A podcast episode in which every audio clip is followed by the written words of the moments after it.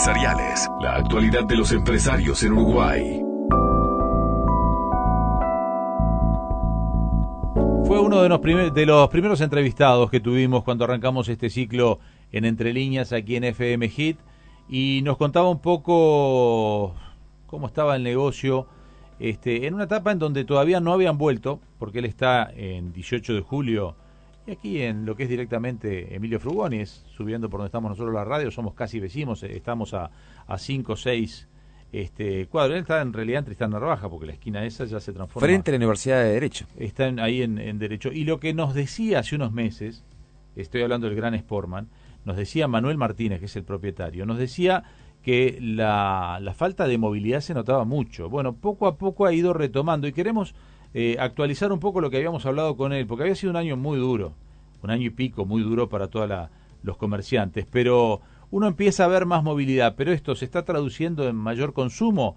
Manuel, un gusto tenerte nuevamente en Entre Líneas. ¿Cómo te va? Buen día, buen día, ¿cómo están? ¿Cómo están? Muy bien, por suerte. Bueno, ¿qué, qué evolucionó de, de, aquella entrevista que creo que hicimos por el mes de junio al día de hoy, que ya estamos casi en el tramo final, último trimestre del año? ¿Notás más movilidad?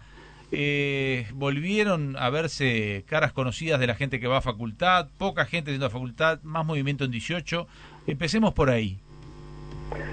Eh, claramente hay más movimiento, sí. Eh, de facultad ni hablemos porque sigue todo este, sigue todo igual y creo que la presencialidad directamente va a volver el año que viene, ¿no? Claro. Este, pero bueno, eh, sí, hay más movimiento ha ido en relación que a a la baja de casos, la gente se, empieza a animar a salir, este, notamos, yo lo que noto sí claramente, la cantidad de, clientes de toda la vida, gente mayor, gente de más de 60, 65 que empiezan a, llegar, a saludar y ahí caigo, digo, pero hace más de un año que no venían, claro, la gente estaba asustada realmente. Claro, poco a poco, poco a poco. La gente ha empezado a salir, el movimiento ha mejorado, seguimos estando todavía este, lejos de lo que fue pre-pandemia, ¿no? En el rubro de ustedes entonces no, porque viste que en algunos rubros ya están hablando de que estamos en etapa como de, de pre-pandemia, como que hay movilidad. Ustedes recordemos que venían a la baja de hacía de hace unos cuantos años, o sea, no es que estaban brillantes y los agarró la pandemia, ¿no? No, la pandemia nos agarró ya este, con,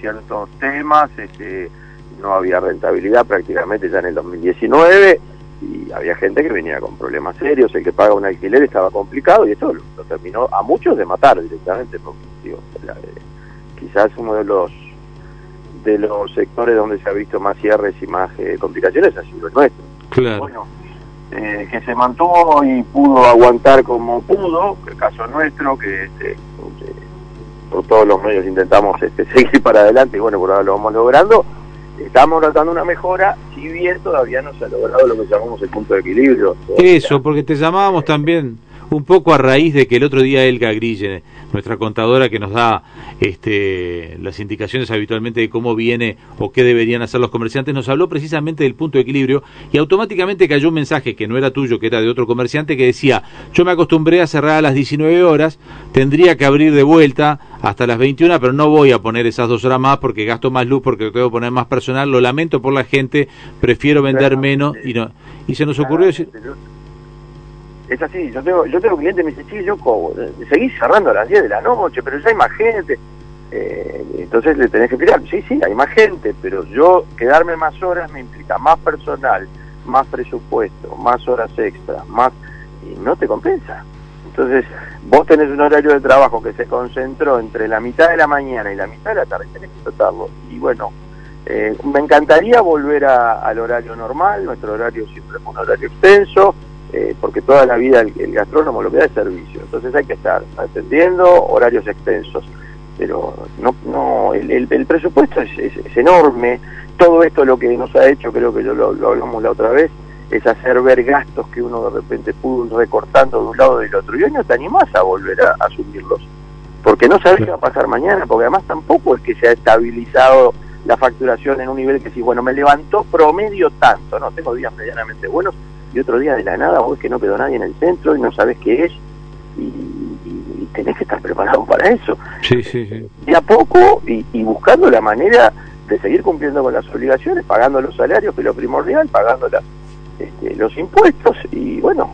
Se le fue generando esos beneficios que se fueron dando, que más bien eran postergación de pagos, eh, ¿han, ido, ¿han ido pudiendo saldarlos o es algo que todavía hay que dejarlo para más adelante? Y bueno, no, a ver, que en realidad postergaciones, postergaciones, este, eh, hubieron eh, algunos, eh, un porcentaje de la UTE que no te lo estaban cobrando, pero eso ya todo se está viniendo y se cumplió. Digo, eh, no, nosotros lo fuimos llevando como pudimos, pero postergaciones, eh, hubo algún, algún quite de, que se sigue dando de, de impuestos a del BPS a, los patrones, pero los porcentajes eran muy bajos. Eso era más, en mi opinión, muy, respetuosa, era más este fuego artificio que otra cosa. Claro. bueno, y los créditos, y los créditos que siguen estando, ¿no? Nosotros ahora tuvimos que refinanciar la deuda y, bueno, el mes que viene veremos cómo empezar a pagar. Lo que pasa es que después viene el verano, ya otra vez la baja del trabajo. Hasta marzo yo creo que no vamos a tener novedades importantes. Eh, hay que seguir aguantando, como se puede. Claro. Este, esa es la situación. Bien, este, bien. Vos tuviste un día muy especial que fue el día de la elección universitaria. Ahí notaste que te reencontraste seguramente con viejos clientes. El Sportman está bien enfrente de la facultad. Eh, ahí te das cuenta que lo que realmente nosotros estamos poniendo es como yo, yo digo graciosamente los amigos, lo que tenemos es un problema circulatorio, porque cuando circula la gente por la puerta se trabaja. Claro. Este, y la zona claramente sigue sigue deprimida. Eh, yo el otro día hablando con un chico que, trabaja en el BPS me decía, recién volvimos a trabajar, sí, nos obligaron. Este, hay gente que todavía sigue trabajando en su casa.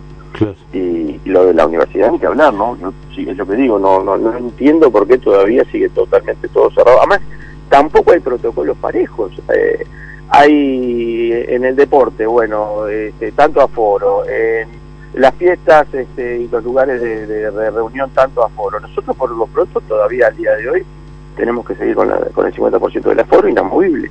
igual no lo estás llenando el 50% o por momentos se te, se te podría llenar. Hay momentos que sí, hay momentos que sí, hay momentos que lo lleno y hay momentos en que tengo el problema de que de repente la gente está parada esperando una mesa al mediodía, porque claro, Este, si vos te acá con el 50% de las sillas que, y el trabajo un poquito ha mejorado, yo me he comunicado con Amado y me han dicho no hay novedad respecto con el apuro de la Intendencia con respecto a nosotros. No hay todavía novedad. ¿Y qué pasó finalmente unos meses después que la vez que te pregunté allá por junio, me decías que bueno, que no sabías cuántos iban a reabrir? ¿Cómo quedó la competencia? Porque ustedes están en contactos, ahí en el centro tienen una, una comunicación. El otro día dando una vuelta a la noche me di cuenta que mi colega, por ejemplo, acaba de cerrar frente a un lugar tradicional de toda la vida, frente al Hospital Pérez de Rosell, acaba de cerrar definitivamente Ah. sigue habiendo cierres y va a seguir habiendo. Sí. Porque ya te digo, no es un tema solo de que la pandemia no terminó, ni mucho menos, sino que los problemas que se seguían arrastrando, este, y bueno, llega un momento que si quiero coger la cortina, pues ya no puedo más. Te pregunto por una cosa que capaz que me decís, no, a nosotros esto no nos cambia, aunque en realidad el principal destino turístico del Uruguay es Montevideo, porque la gente cuando habla de turismo dice, ah, se abren las fronteras, Punta del Este, Colonia, no, el, el departamento o la ciudad que recibe más turistas es Montevideo. ¿A ustedes les cambia o tenés expectativa que a partir del primero de noviembre, cuando se abran las fronteras, pueda venir gente, les pueda cambiar algo? Y bueno, no, sí, claro, pienso que sí, ojalá, ojalá sí. Este, nosotros tenemos un, punto de, afluencia de turistas que es la Feria Tristana Baja todos los domingos. Y si habremos sentido la baja de turistas, porque obviamente desde septiembre hasta febrero la feria es otra cosa. Este, vos ves cantidad de gente, ves muchos brasileños, muchos argentinos si los habremos extrañado. Yo espero que sí, ojalá que sí. Bien, o sea que en tu caso estás con expectativas. Estás con esas expectativas. Obviamente que sí. Bien. Obviamente que sí. Bueno, Manuel, queríamos te, ayornarnos un poco con la charla. Les recordamos, Manuel Martínez es el, ¿cómo te digo? Gerente propietario. ¿Qué venís a hacer ahí en el Gran Sport? Eh, yo soy un bolichero de toda la vida. El bolichero de toda la vida. El bolichero de toda la vida. Pero además que estás muchas veces allí, estás presente, o sea, sé que tenés... Bueno, sí, sí, sí. Es lo que tiene el boliche, hay que estar ahí, ¿no? Sí, señor. Hay que estar horas y horas. Bueno, gracias por la charla de hoy. Los espero cuando quieran. Abrazo. Bueno, el Bar Granés por más está, está allí en Avenida 18 de Julio, 1803, pero bueno, lo que como la forma de ubicarlo está en esquina con la con la Facultad de Derecho y también este allí en el en frente a ese pasillo que da a lo que somos nosotros Emilio Frugoni o Tristán Narvaja. El lugar donde hacemos siempre la reunión de producción, el Así que queda cerca, tres cuadras, el lugar ideal. Así es. FM Hit, un periodístico a tu medida, con Leonardo Luzzi, Jorge Gatti, Diego López de Aro y Andrés Fariña.